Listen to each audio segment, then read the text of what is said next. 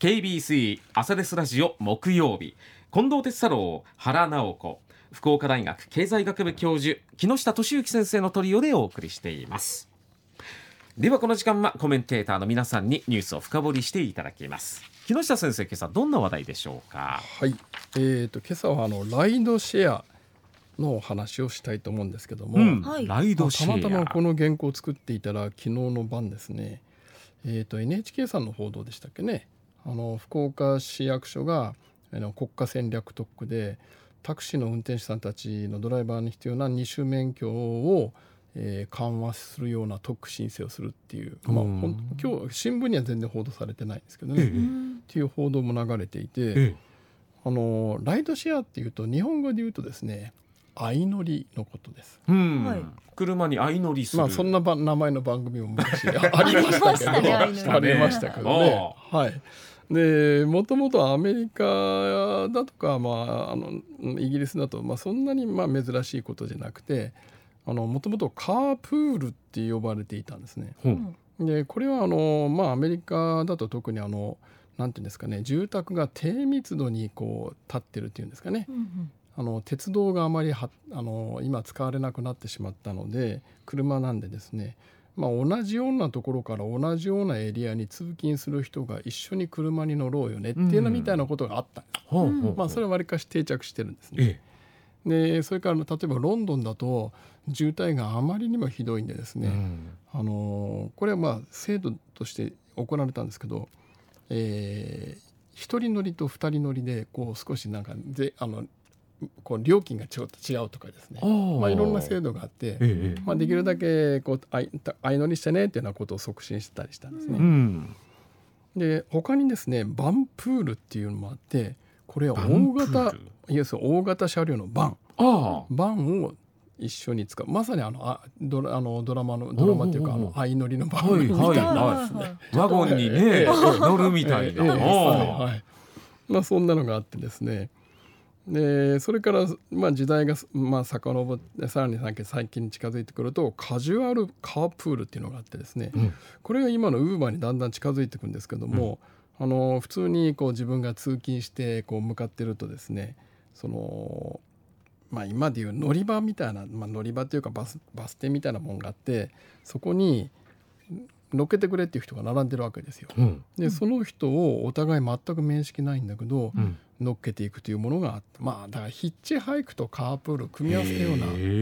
そんなものがあったんですね。でそういうものがあったからこそ出てきたのが2012年に登場したウーバーなんですよ。はいはい、何も素地がなくていきなり出てきたわけじゃないんですね。うん、あなるほど、はい、だから見知らぬ人があの道路に待っててですね、うん、でそれを乗せていくよと「俺、うん、じゃあちょっといくらかちょうだい」とか言って、行くようなサービスがあったんですね。それをあの2010年代、まああのまあ、アメリカだともっと前からですけどインターネットが定着して、えー、そしてスマホが定着しましたよね。うん、で出てきたのがウーバーというですね、うん、今までのそのカープールと違ってて、まあ、ドライバー運営会社が車を一切自分では運営しないんですね。うん。で車に乗って動く人と乗りたい人を、うん、えー、ネットとスマホで仲介する、うん、だから自家用車を使うってことですよね。自家用車を使うんです。ね、うん、それでこれがですね特にアメリカで広まったのがやっぱりタクシーの質が悪かったということがあるんですね。えー、海外では。あの運転手さんのサービスだとか、それからあの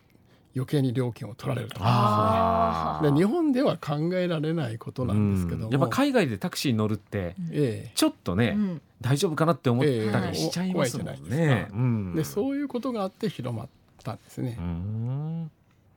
えー、でなんかいいこまあ今、まあ、アメリカなんか行くともうこうウーバー当たり前になってますけども、うん、いいことずくめじゃなくてですね、うん、で当然あのこれが広まったんで、うんえー、タクシーの運転手さんたちは仕事を失ったりあそう手取りが下がったりっていうのがあったんですよ。で一時期日本でもこれやったらいいんじゃないのっていう人たちが見ようとしていたのはですね、ええ、その仕事を失ったタクシーの運転手さんがより、うん、高い職業給料の高い職業に行けたかというと、うん、行けてないんです、うん、みんなやっぱりより給料の低いところにしか行けなかった。まあこれが規制緩和の恐ろしいところではあるんですね。一つ間違うとあの低所得への道を歩んでしまうわけですね。で日本であの2015年に福岡市で実験が行われたんですけどもやっぱりこう法律に違反するんじゃないかということでですね、で日本ではあのアメリカのウーバーのような、こ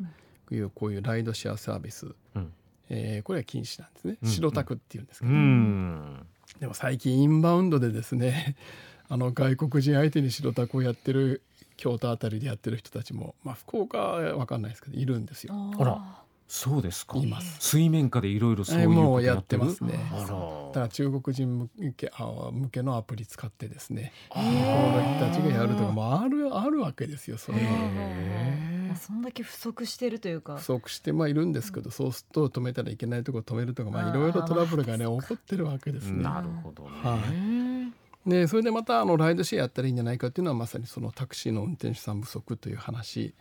えー、でして、うん、特に東京まあ福岡だとそこまでひどくないですけどなかなかあのピークの時間はタクシーが拾いにくくなってきてはいるんですよね。うん、博多駅とかでも、はい、なんかタクシーの行列待ちみたいなのもね、ええまあまあありますもんね。でまああのもともとこういうサービスはですねあのいわゆる過疎地ですね。あの、本当にタクシーの運転手さんがいないと,、えーと、こういう地域ではやるべきだとあの思っていましたし、まあ、それか運転手さん不足だったらですね、うん、二種免許の規制をこういう地域限定で緩めるべきじゃないかと私は思っていたんですけども、はいはい、まあしかしよく考えてみるとですねあのコロナの前規制緩和で小泉首相が規制緩和でですねタクシーの台数すんごい増やしたんですよ。うん、で何が起こってたか皆さん覚えてますかね？コロナの前。タクシーの台数増やして。はい。で結局ですね、うん、低賃金に運転手さんたちが悩んで、年金もらってるある程度のシニアの運転手さんが年金プラスタクシーの稼ぎでないと、うん、まあ暮らしていけませんと、それぐらいの給料なんですっていう状態だったそういう方が多かったんですよ。で今コロナがまあ明けてでコロナの最中にですねまあ、高齢の運転手さんたち辞めたんですねタクシーを。うん、でまあ戻ってこないわけです。よ。うんそすね、それで人手不足なんですけども、うん、まあだからじゃあウーバー入れたらいいかっていうとですね、えー、ちょっと待ってやったらいいんじゃないのとそのなんで運転手さんが少ないのっていうのをそもそもまず考えるべきで、うん、それはあのお給料が安いからですね。これはトラックの運転手さんたちも同じですよ。仕事が大変なのにお給料が安かったら人は来ないと。だその問題を解決しなくて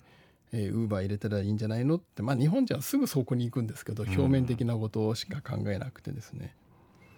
あの実際タクシーの運転手さんもあのデータだと年収がですね全業種の平均より60万円安い、でお仕事は大変なんですけど、そしたら来ないですよね。でまた、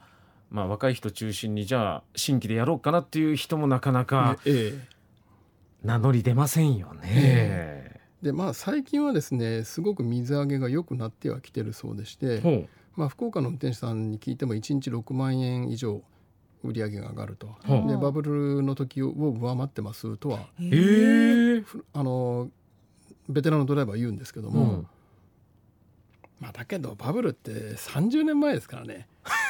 30年前の売り上げ上回りましたと。と言ってもですねね、1日6万円稼いだとして半分は会社が持っていくので3万円でしょ、うん、で月10まあ24時間働くことを繰り返す方はまあ15日働くとしても45万円、うん、そこからお給料と税金引かれていくんですから、うん、まあ、ボーナスがあったとしたってやっぱりそんなに楽じゃないんですよね。うん、でそこに人手不足に関わになってるのに2024年からあの残業規制があのトラックと同じようにタクシーの運転手さんにもかかるんですよ。ああ2024年問題なんていうね、はい。はい、タクシーもあるんですね、政府がやってることって不思議なことなんですね。片っぽでは供給運転手さんの労働時間を減らしながら、うん、タクシーが足りないからじゃあウーバー入れようかとかですね、うん、なんか検討始めること自体が妙なんですよね。うん、で昨日も佐賀でタクシー乗ったんですけども運転手さんがですねもっと働きたいんだけど、会社側からですねいろんな規制がかかるから、あの働く時間を制限されててすんごい生活困ってるんですって言われましたね。働きたい人にとっては困りますよ。基本的なお給料をどうやってあげるかっていう。そうですね。でまああの、うん、もしこう運転手さんの不足がですね、はい、運転免許の二種免許があまりに難しいということだとしたら、うん、今度の福岡市役所がやる規制改革は意味があると思うんですけども、うん、えーと、そこが実際そうかどうか私はまだよく分かってはいないんですね。ただ今朝もあのスタジオに来るタクシーの運転手さんと話してたらいや二種免許をやっぱり取るの大変だったと、まあ、自動車学校があの結構混んでるところに行かれたんですかね、うん、1日1時間か2時間しか練習できなくて1か月かかりましたと、で20万円お金かかりましたと。大変だったんです。免許取るのにもお金かかるしですね。えーえー、うん、まあただあのやっぱり不安もありましてね、はい、でたくさん参入があのドライバーが増えたら、うん、自分たちの売り上げ減るんじゃないかなと、うんうんうん、まあそれはそう思いますよね。うん。いい状態なんですね。だからそう簡単にはなかなかいかない問題なんですね。うん、ででももっとしっかり福岡市役所がやるべきなのはあの公共交通機関の輸送力増強ですね。例えば福岡空港の国際線には地下鉄も何にも入ってないですし、うん、ドームにも地下鉄もないしそれから、まあ、サンパレスもコンサートがある時もやっぱりバスで行くしかないんでバスとタクシー。ちゃんと鉄道つなごうよねと。うん。そういう。いうことを努力するべきだなと思いますけどね。あの長期的な話ですけどね。はいはい、うん、でそこでですねそういう話すると金がありないんですって話が出るんですが、うん、えー、解決策が自走型ロープウェイジッパー。ロープウェイですか？はい。でも道路の上を走ってちょっと今日はもうこれ以上喋る時間がないので、これはまた来週すんごい面白いんです。これベンチャーがやってるですね。はい。自走型ロープウェイ。これまた来週お話したいと思います。お願いします。はい、ありがとうございました。ありがとうございました。